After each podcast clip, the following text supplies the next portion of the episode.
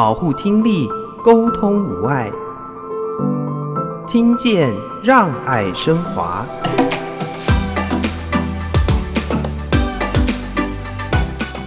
你可以用你自己的方式去关心，那个重点就在于你一定要知道它是重要的。那这也是为什么我们要大声疾呼，让大家知道听力是重要的，对于我们的家庭的一个相处沟通是非常关键的。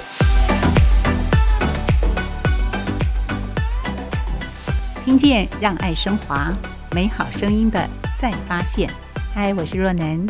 今天呢，邀请华科慈善基金会的执行长林龙森在节目中陪伴大家，一起再度的发现生命中的美好故事。Hello，龙森你好。若然好，各位听众朋友，大家好。是我看了资料，农村工作有超过二十五年的时间啊，都是在助人领域当中来帮助社会上有需要的朋友。那在八年前进入到华科慈善基金会担任执行长，谈谈是什么样的机缘进入到基金会呢？其实我从毕业以来一直是在这个非营利组织工作，然后中间我们有一度到一般的企业里面去上班，在数位学习 e-learning 的工作。嗯，那但是我内心深处其实一直对于助人工作这件事情是非常的向往跟期盼的。嗯，那在包括在华科基金会或在我前一个基金会工作里面，其实我都觉得助人工作这件事情是一件非常愉快的一件事情。那同时可以将呃我们的组织交办给我们的一些业务。啊，交给我们的一些任务，那透过我们的一些努力，能够让更多的人获得一些需要的帮助。那在这件事情上，我一直觉得是非常开心，而且非常觉得荣耀的一件事情。是能够从事自己喜欢、开心的一件事情，帮助别人，真的是一件很幸福的事。不过，有的听众朋友啊，对于华科慈善基金会可能有初步的认识，但是有的朋友呢，可能不太了解，是不是借着这样的一个机会，请龙森来为我们介绍华科慈善基金会呢？好的，我们华科基金会其实一直是以听觉照顾为我们主要的一个目标。我觉得在无感的感官里面呢，其实听觉一直是很容易被人家忽略的一些事情。嗯、那我们的听损朋友们其实也是比较容易会被忽略的一些族群啊，尤其在他们的需要上面。因为它的外观，我们跟一般人看起来其实比较神似类似，其实是看不太出来的。也因此呢，他们的一些隐性的一些需求，其实很容易被人家忽略，甚至是会被人家误解的。嗯，好，那包括我们在跟听损朋友的相处上，尤其是在沟通的部分，常常会误以为他们可能不太理人，呃，或者说是他们的理解能力比较弱。那这其实都是一些比较错误的一些观念跟一些想法。所以基金会一开始呢，其实我们是在赞助这个助听器、电子耳的这样的方式来出发。那我们希望能够让一些可能在经济上面比较弱势的一些朋友们，能够不要因为经济的因素而导致他们沟通上发生一些问题跟困难。那接着呢，因为有了助听器之后，重点就是在于听语的一些训练，所以我们花了一些时间，花了一些精神，那期待能够让我们听损的朋友能够透过一个好的一些语言训练的方式，能够回归社会。那在这个二零一五年开始呢，我们发现。就我们的一般的社会大众，如果我们能够更理解听损的一些需要，以及对我们自己听力的健康的一个照顾的这个议题之后呢，它其实会更容易同理我们这些听损朋友的一些需要。因此，我们从一五年开始就投入了我们的听觉照顾倡议的这件事情。也就是说，我们希望能够让呃听力正常的一般的民众呢，都能够理解听力的一个重要性。那了解听力重要性之后，自然而然就可以理解哦，原来听损的朋友他遇到一些问题跟困难是什么。那所以，我们从呃照顾这个听损的这个族群，那一直到关心社会大众对听力的一些健康，我想这是我们基金会最主要的一个工作的一个项目。一般朋友呢，五感一打开的时候，我们第一个就是眼睛比较容易感受到。我们再想想，我们一天生活当中，甚至这几个月来，你有感受到耳朵的存在吗？所以执行长刚开始啊，龙森一到基金会的时候，你的感触跟敏感度就是这么高吗？你怎么样来跟有听损的朋友相处呢？OK，若然问了一个很好的问题哈，因为其实我以自己为一个例子，当初我进到基金会的时候，其实对这个议题也是非常的陌生的。嗯然后我们才发现，哦，原来听觉是需要有这么多一些照顾跟关心。那我们也开始慢慢一步一步在认识这个议题的时候，才发现我们是多么的容易忽略我们的这个听觉的健康。就举个例来说好了，目前我们的听众朋友，您从您的收音机听到我们目前的声音，你觉得大概是几分贝呢？您不妨猜一下。我们对分贝其实是陌生的，有时候超过某一个分贝，你会觉得它是噪音。从我们广播我们两个美妙的声音当中，哎，应该是愉悦的吧？哦呀，我相信它肯定是愉悦的。所以它大概会是几分贝？你能够分辨得出来吗？对，我想这就是我想要跟听众朋友来分享的。嗯、那我们以一般的音量，我们觉得很舒服的音量来看，就是说，呃，你不要特殊的一个环境里面开的很大声，嗯、我想大概就是在五六十分贝、六七十分贝，哈，这是一个舒服的声音，对，是一个比较正常听到的声音。OK，那当然比较舒服的呢，通常我们会在四五十分贝左右。嗯哼，好，也就是说，当我们如果我们今天在一个安静的环境，我们也不开收音机，我们没有任何的一些声音，哈，一般来说大概是在三十四十分贝。啊，当我们讲了话了，大概就拉到五十六十。不小心我们笑声笑得太开心了哈，可能就是七十八十了。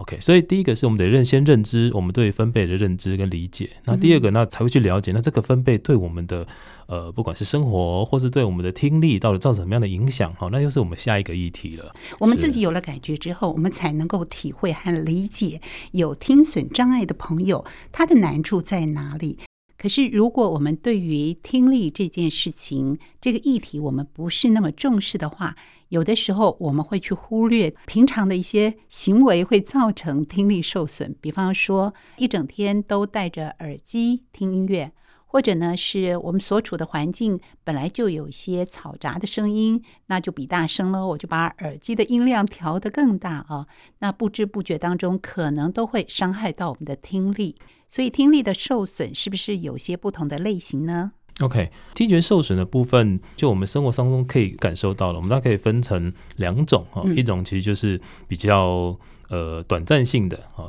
短暂性的一个受损，一种是属于永久性的受损。那短暂性的受损其实很好理解，也就是说，比如说我们突然旁边放了个鞭炮。哦，或者说是我们可能呃有炮弹哦，这种炮弹可能平常生活不太容易出现啊。我们军中的朋友会，对我们军中朋友可能的时候，对对对对对，突然声音的大声的声响哦，或者说是我们刚刚说的这个庙会庙街的鞭炮声哦，在我们旁边突然炸开来的这样子，那这种突然的一个声响，那我们就会耳朵会开始放这嗡嗡嗡的声音，然后会觉得头闷闷的，耳朵闷闷的，不太舒服。好，然后听人家声音突然有点听不太清楚，嗯，好，这个我们就属于暂时性、短暂性的这个听力的一些受损。那这种情形通常来说，大概在一两天，好，或者说是大概一两个小时之后就能够恢复。好，尤其这看我们身体的这一个复原的一些程度。呃，理论上只要有类似这样的一些状况发生、频率发生的话，它其实就会容易造成我们听力的一些受损的一个累积。好，所以尽可能的好，不要让我们这种。短暂性、暂时性的这个声音会造成我们的身体一些影响。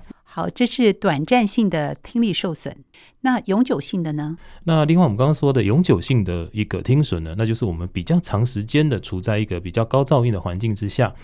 包括可能我们是因为工作的关系，或者说是我们刚刚其实若然提到的，我们可能长时间在这个舞厅或者是在这个夜店，哈，很开心的去享受那个音乐的同时，那也忘记了这个声音对我们听力造成的一些影响。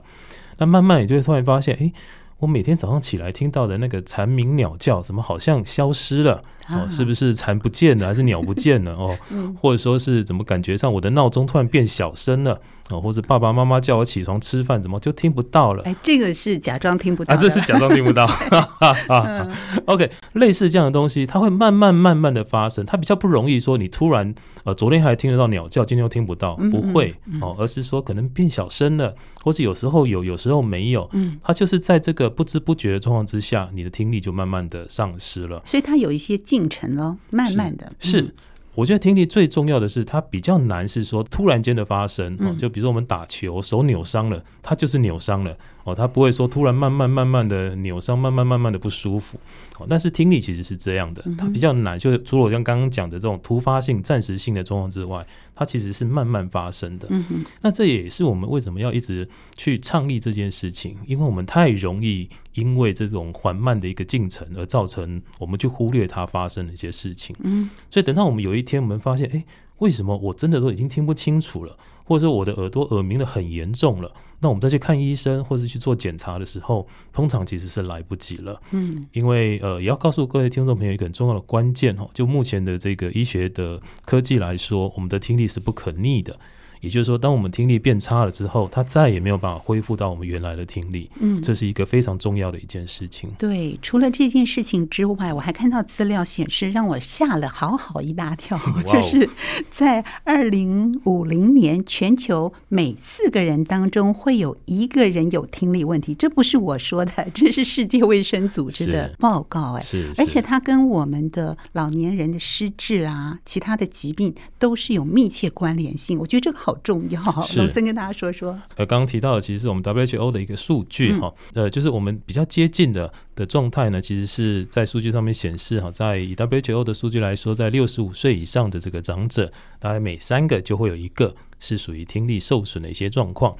那我们自己在目前在台湾的各个据点哈，社区关怀据点，我们做了好几大概将近六百场次的一些活动哈，服务了将近两万多个这个长辈们。嗯，那我们自己的数据呢，其实是比世界卫生组织的数据来的更高的。也就是说，我们发现每五位大概就有两位的长辈听力状况其实是不尽理想的。嗯好，那这里其实也要跟我们的听众朋友去分享一个观念哈，所谓的听力受损、听力不尽理想，绝对不是我们传说呃呃印象中的听不到。嗯，好，而是听不清楚。嗯，好，这个其实是在一开始我们就必须要先定义了。那我也担心我们听众朋友会觉得说，哎，不会啊，我都听得到啊。好，但是听得到跟听得清楚是两个很重要的一个差别啊，也是我们对于听损的一个很重要的一些定义。好，所以当我们今天跟我们的爷爷奶奶、爸爸妈妈说，阿弟，我听到不？每一个人都会告诉你，呜，我有听哎哈。但是如果你问他听呜不？哦，他可能就比较不好回答了啊。哎，对，哎，对对，尤其他哈的声音越大，哦，然后电话声音开的越大，哦，或者说有些声音他已经没有办法反应的时候，其实这是听损很重要的一些征兆。嗯，所以就像刚刚所提的，其实，在我们台湾目前，呃，老人家就是我们长辈的这个听损的状况，其实还蛮严重的，这是非常值得关心的一件事。那另外，其实若兰刚刚有提到，我们一些呃，我们的娱乐型听损这件事情，近年来其实也越来越严重。那这个也可能是因为我们的戴耳机的习惯越来越呃越来越多。那同时呢，因为我们的这个娱乐的一个项目也越来越多哈，所以这个其实慢慢的，因为我们在戴耳机的过程当中会忽略了对于声音的一个控制，那以及加上我们长时间在这个对耳机的一些刺激啊，那就会造成我们的慢慢慢慢的一个听损状况就会越来越严重。所以，我们过去对于听损，我们可能会认为它可能是五六十岁、六七十岁以后才会发生的。那实际上，其实就我们手边的数据来看，哈，我们现在的年轻人二三十岁，其实有很多在听力上面就已经开始比一般的年轻人状况来得更差了。是，哦，那尤其在那如果是在四五十岁，就长时间在工作上面或是在生活习惯上面，都会让自己的听力产生影响。嗯，这是我们听众朋友们不可。这个忽略的一个重要的一个关键啊，对，尤其是它是慢慢有一些进程的，不是立刻你就可以感受到的，因为不可逆。基金会不断的呼吁大家要重视我们听力这件事情，所以我们在日常的生活当中应该怎么样来保护我们的听力呢？OK，对听力这件事情，确实我们要如何来关心它？我们在一般的房间也比较少看到类似的一些讯息。好，那也分享几个有趣的小故事哈，就是说，呃，对我们人体来说，其实最细小的这个血管，好，在我们人体哪个器官？好。各位听众朋友可以猜一下，好，其实应该还蛮明显的了哈，就是在我们的耳朵上哈。那为什么会特别提这件事情？嗯就是我们常常在提所谓的中风哈，其实中风通常就是因为血管阻塞所造成的。那我们常常在听耳中风的这件事情，其实就是耳朵的血管阻塞。那耳朵的血管为什么会阻塞？就是因为我刚刚提到，我们人体最细小的血管其实在耳朵，所以当我们有的时候因为生活习惯的一些问题，或者说是我们一个饮食上面的一些问题没有处理好，啊，造成血液循环的一些问题创呃发生的时候，其实就很容易造成耳中风的状况。所以，如何能够去做一个比较好的一个保健哈？其实我们常说生活作息正常是一件很重要的事情。那我觉得这个对年轻朋友来说，可能他们的生活作息正常就是半夜两点睡觉啊，然后中午十二点起床。对，他也很正常，啊，他很正常哈。OK，那我我所谓的正常，应该就是要让我们有一个充分休息的这件事情。OK，好，然后我们在生活上、工作上，尽可能不要有太多的这个超凡压力，或者是让自己的这个压力过重哈。呃，其实除了听力，其实很多都有它很好的一些帮助了。那另外呢，其实就有比较好的一个敏锐的一个感受。就像我刚刚提的，当我们今天看电视，我们通常开的音量是三是四的时候。哦，这是我们平常的音量。当我们突然发现，我现在要开到五、开到六，我才听得到，或者开到七、开到八才听得到的时候，这就是一种 sign 哈，一种征兆了。对，哦，所以同样的，当我们今天我们的爸爸妈妈或者我们周遭的亲友，他发现他电视一定要开到这个声音才听得到的时候，其实就是一个最明显的一个征兆。那另外呢，其实就像刚刚若然所提的，我们在对话过程当中，是不是有很多的哈？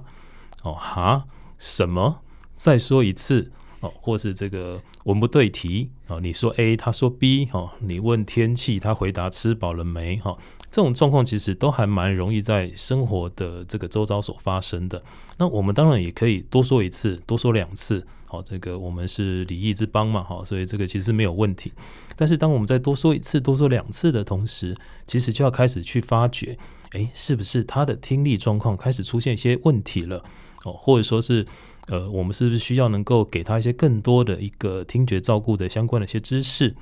那刚刚其实也提到，在做这个听力检查的部分。我还记得我们以前小时候做听力检查是用音叉，嗯、就是在旁边那锵有没有听到哈？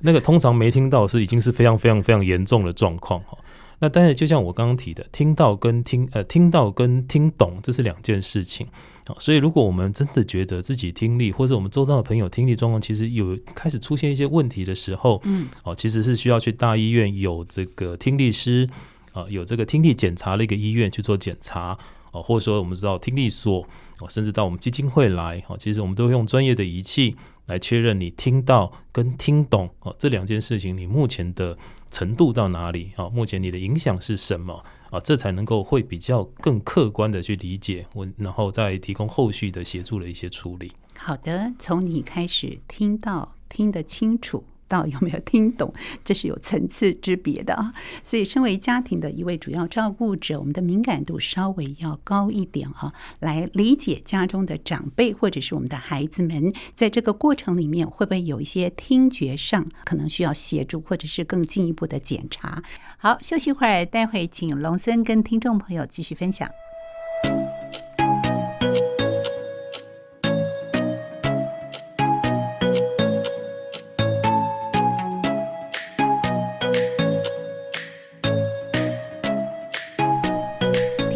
让爱升华，美好声音的再发现。今天在节目当中为听众朋友邀请的是华科慈善基金会执行长林龙森先生，在节目中来跟听众朋友分享。在听觉照顾这个领域当中，他的观察，他的体会。刚才龙森特别提到，也举了很多例子啊，其实让我们大开耳界啊，耳界打开了。也就是说，可能过去我们没有观察到，也没有注意到听觉对我们生活中造成的一些影响。可是，在这样的一个过程里面，慢慢我们了解到，我们对自己的五感，尤其对听觉这个部分哈，真的是要多一点关心。龙森是不是跟大家介绍一下基金会在这几年举办的一些活动和倡议呢？好啊，呃，其实基金会刚开始投入听觉照顾这件事情的时候，尤其在我们刚刚提到二零一五年我们开始做倡议这件事情时，我们遇到很多的困难。嗯，因为我们那时候直觉就觉得说啊，做这件事情其实应该要到呃最需要我们听觉照顾的地方去做。好，那时候心里面想到就是社区关怀据点。好，因为那时候我们台湾也是正在蓬勃的这个做据点的一些发展。那但是我们问了几个据点之后呢，每一个人答案都说 no。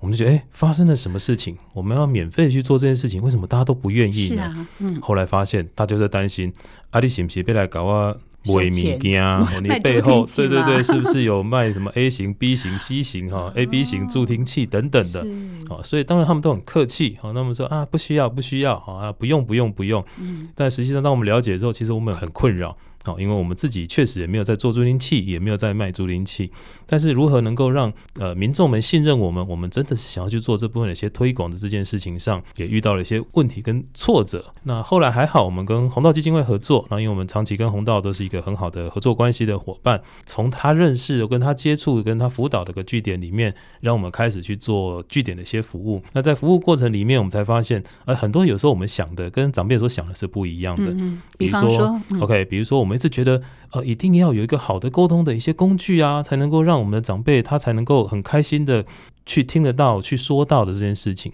但是后来发现，我们有很多独居的长辈，他其实是真的没有什么太多沟通的需求。嗯，哦，他每天回家，他就在家里睡觉、吃饭，哦，或者说是他就到社区来，其实他也没有什么特殊的一些需要。所以我们就得更深层的去思考，听觉对于不管是对于人呃一般的民众，或是对长辈，他到底他的重点在哪里？好，所以比如就像刚刚若兰所提的，跟他其他身体重要的一些连接。有一个最重要就是跟失智的连接，哦，最近其实失智这个议题在全世界都是非常重要的一个议题。那现在很多医学报道其实也提到，听力这件事情跟失智这件事情是非常非常重要的一些关联。所以对长辈来说，也许他真的没有很重要的沟通的一些需求，但是如果我们让他知道听力这件事情跟失智有关系的时候，他可能就会比较紧张一点点了。那另外呢，呃，听力跟跌倒也很容易会有关系，好，因为我们都知道耳朵是在控制我们这个耳内平衡的一个很重要的一个器官，好，所以听力这件问题可能会造成跌容易跌倒，或是会因为你听不到而会产生很多的一些危险。所以除了沟通之外，我们发现有很多很多重要一些议题，可能是长辈关心的，可能是一般民众关心的，那我们就必须要从他们关心的角度去切，嗯，去让他们理解，因为你关心这个，所以你应该要关心听力。所以这是在我们在活动的过程当中，其实我们发现，从民众的需求，从长辈的需求里面去了解他们真正关心的点跟听力的连接。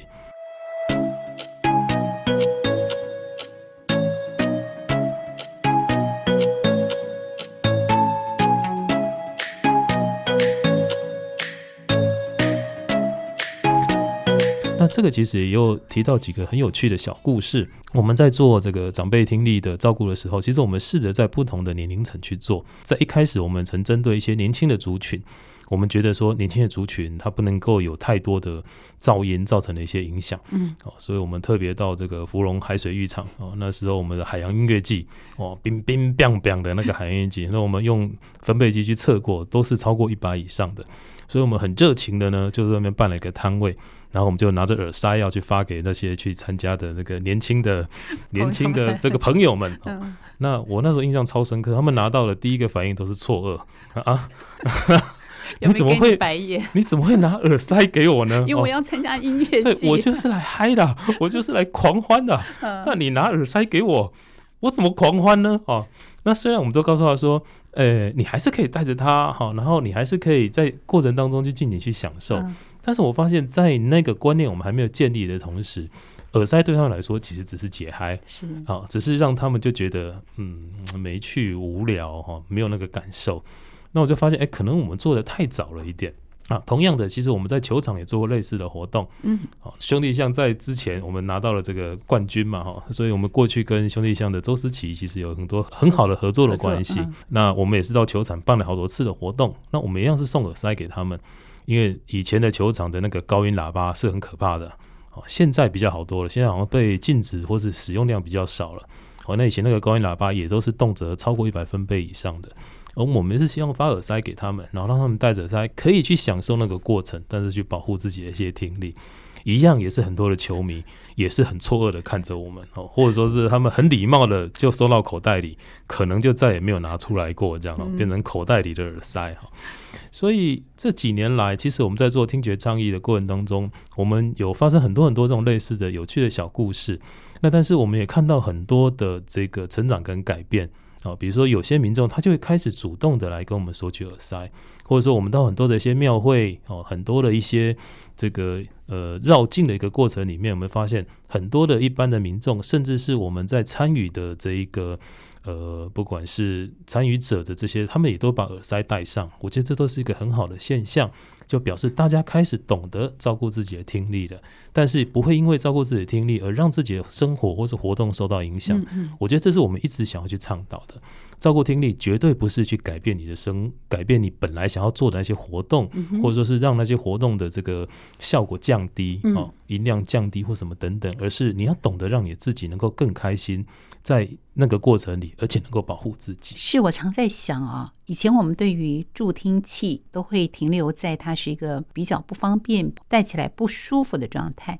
是不是借由我们现在科技的进步，能够改善这些？甚至呢，它跟我们戴的耳机互相的结合，让这件事情呢，又可以改善我们的听力。又可以符合我们人体的需求呢？啊，其实有哎、欸，嗯，呃，先不谈助听器，我们先谈一般的耳机好了哈。我们一般耳机其实现在已经有很多的功能，像我最近也买了一只蓝牙，嗯，好，那它已经可以配合我们的一些科技，比如说我们现在是在家，嗯、或者我们在走路，或者我们在办公。它可以去侦测我们的环境，然后去决定它要不要开启降噪功能，或者说是它的一些音量可以做什么一些控制跟调整。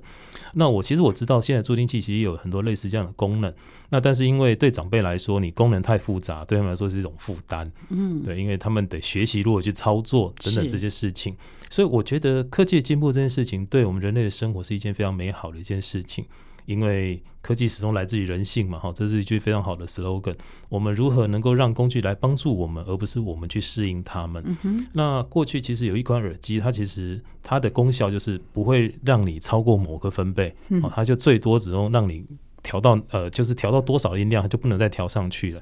但是我觉得这个工具会透过它的物理的限制的话，反而会让它的销路会变成受到一些影响。嗯，因为人们是自由开放的啊，自由热情的哈，它比较不容易受到这个限制。我一直在倡导一件事情，就是我们的成人的教育其实是觉醒，我们是要让我们的成人知道听力这件事情是重要的。听力对你的健康的影响是一深远的，嗯，那我相信我们就会用自己的方式来照顾自己的听力，嗯哼，好，所以你可以选择一个你喜欢的耳机，或者你可以选择你不戴耳机，哦，或者你选择在一个适当的场合戴上耳塞，或是你可以选择远离那个场合，你可以用你自己的方式去关心，嗯，那个重点就在于你一定要知道它是重要的，那这也是为什么我们要大声疾呼，让大家知道听力是重要的。它对于健康的影响是深远的，嗯哼，然后对于我们的家庭的一个相处沟通是非常的关键的。嗯，那我们期待让这样的一件事情给更多人理解之后。我们就可以有更多不同的一些方式，或者不同的科技，能够让这件事情可以更美好的完成。所以讲了这么多，我们有个 slogan 哈，让听众朋友很好记得，就是“六六麦噪”呀，这样比较清楚，对不对？对对对。好，这什么是六六？嗯、好，非常好。我们在去年提出了“六六麦噪”这个原则哈，“六六”哈其实就是一个非常流行的用语。第一个“六”呢，是我们的耳机音量不要开超过六十趴。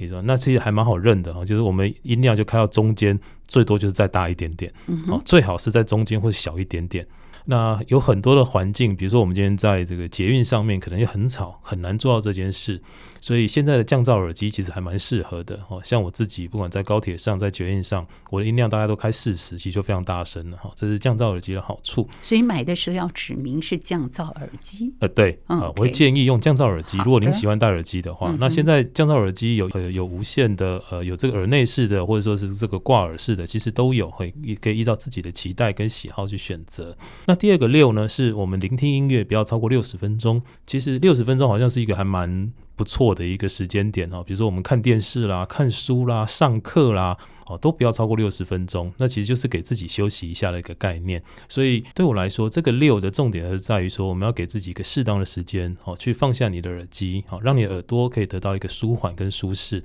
那六十分钟其实是一个很好的时间点。然后我们也找了书豪许书豪来帮我们做了一首歌，啊，叫做六分满，啊，我觉得是非常好听的一首歌哈。那除了第一男主角之外，第二男主角也蛮帅的。快 说快说，他是谁？好，好，请欢迎大家这个 Google 上网 YouTube 看一下《六分满》这个 MV。等一下我们就让您听一下，但是要看真面目，还得要上网看一下。啊，好，我们挂在我们网站上，让大家连接一下。哦、那他的歌词有一句，我觉得写很棒啊，就是六十分钟其实就是一个美剧的时间。啊、哦，也就是我们看一个戏剧，看一个这个呃连续剧也好，或者我们这个美剧、日剧，大概。都是六十分钟左右的时间，所以我们对六十分钟这个时间其实是有一个算是有一个概念，一个一个想法的。会这样提，其实我们会发现，过去我们常常发现很多年轻孩子，哦，他听着耳机只是听着耳机睡觉，哦，他可能会觉得这样帮助他入眠，哦，或者说是他可以去阻阻隔掉一些外界的一些干扰，哦，那这样的行为其实是还蛮伤耳朵的。因为耳朵其实已经是我们所有器官当中是最不容易休息的一个器官啊。那如果我们晚上还透过这个方式来折磨它啊，那它其实就会用它的故障啊来回应我们。提醒我们的听众朋友，六六麦噪的原则哈，第一个六就是音量不要超过百分之六十。第二个六呢，就是我们聆听时间不要超过六十分钟。嗯，好，所以这个很好记啊，然后实行起来，我觉得也是蛮容易的一件事情。尤其是睡觉时候，千万不要戴着耳机。哎，我好像有这种毛病啊，赶快戒掉这个坏毛病。如果听众朋友跟我一样，一定要开始戒掉。我觉得听到最后，我们不但能够了解听觉对我们的重要性，如果说我们周边有这些听觉受损或障碍的朋友们，有的时候我们也不知道要怎么跟他相处，或者怎么样。跟他表达怎么样让我们的意思和互动能够更加的温暖？我觉得最后我们也是不是要提醒一下听众朋友呢？哦，好的。其实，在听力健康这件事情上面，确实它有很多的一些专业哈。那我想也不是说我们透过广播或是透过这几次的节目就能够说明清楚的。是。所以我们基金会也特别做了一个听觉照顾云的一个网站，就是把我们的听众朋友们可能会遇到的一些相关的一些问题分门别类，然后依照这个顺序逻辑的方式，我们都把它写在上面。好，那同时我们也自己有一个 Line@ 啊，那这 Light 呢，其实也方便大家，如果看不清楚、看不懂，或是有些其他特殊的问题想要询问的，都可以在周一到周五的上班时间，我们都会有专业的听力师来去做一些回复。那听觉照顾云的网址呢，我们也可以在通过 Google 搜寻，或者我们放在节目的下方，好，能够让大家可以去做一些理解。那欢迎加入你的最爱，好，每天都上网来看一下。嗯，那这对我们的听力师们来说，也是一个很好的一些鼓舞。是好，我们的听觉照顾云啊，云朵的云是云朵的云，还有我们的 lie at 要怎么样进入这个关键字呢？是呃，其实你就是直接打听觉照顾云上网站里面去找，这样会最快了。所以我们就放个 QR code，能够让大家直接去扫描，也很方便。嗯哼，好，我们今天非常感谢执行长林龙森，龙森在节目中跟听众朋友传达这个友善的讯息，也要提醒大家听觉的重要性。感谢龙森在节目中的分享，谢谢您。是，谢谢诺南。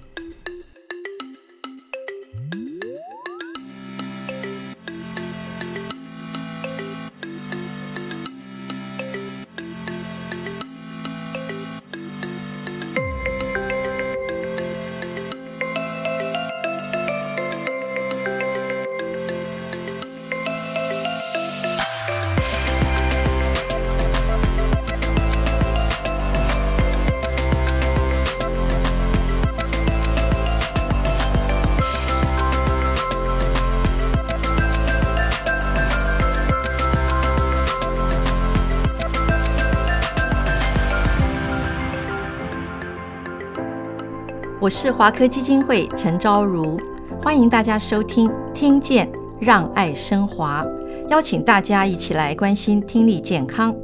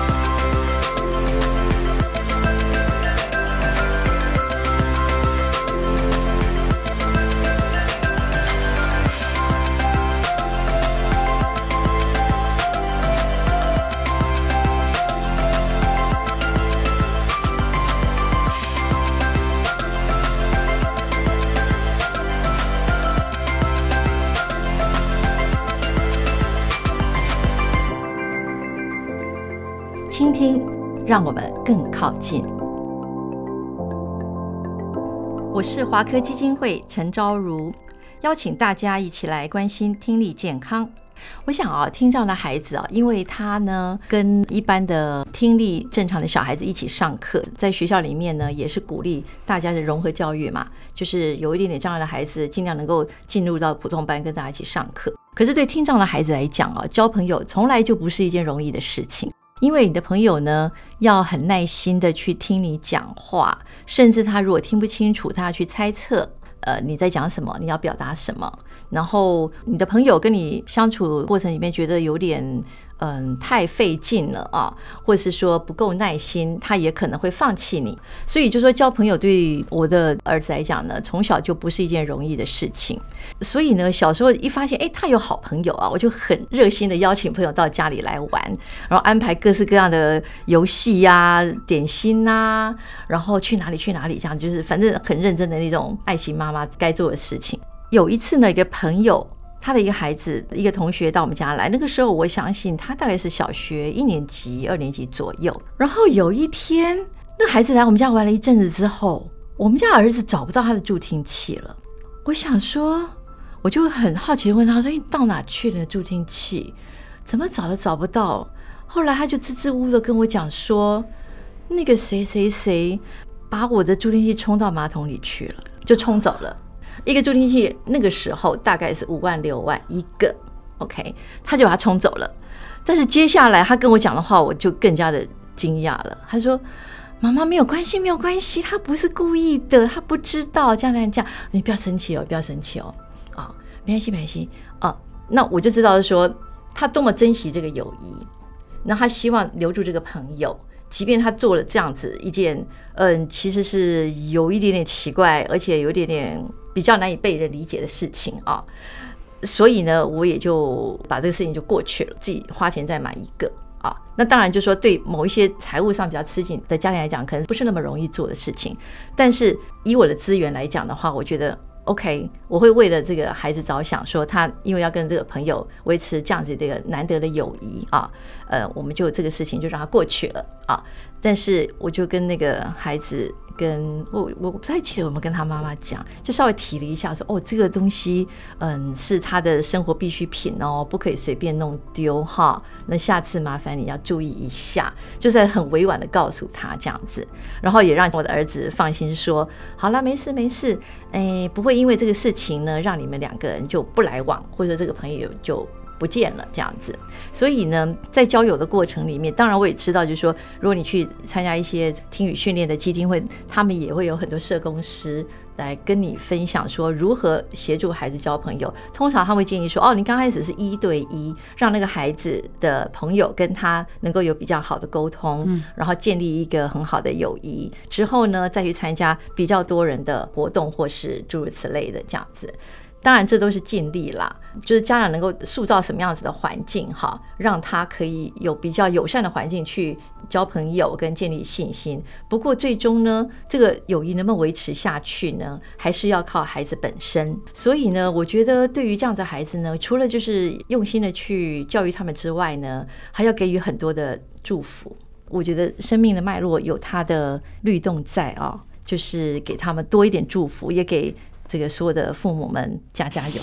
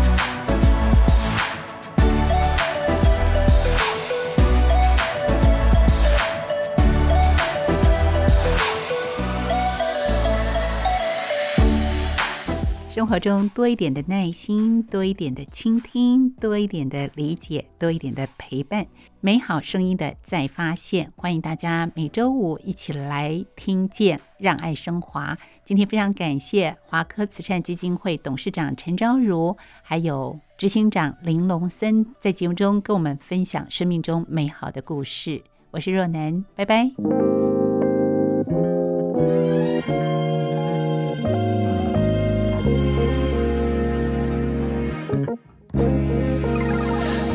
还没有入睡，点了一烛光伴随，飘在空气中淡淡的，哎，令人融化的气味，到回忆里面慢慢找回你的脸。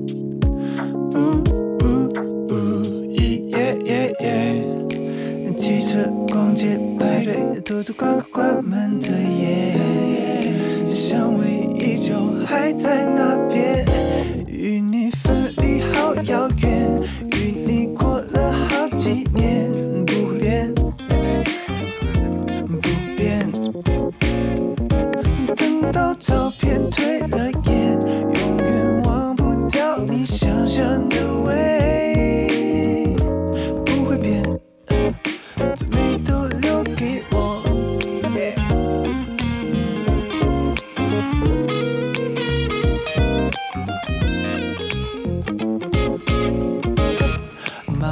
散落在风中，如你淡淡微笑在空中，穿过你的身体如此轻柔。呜呜呜，耶耶耶！电影牵手卡片，熬得快要白天的夜，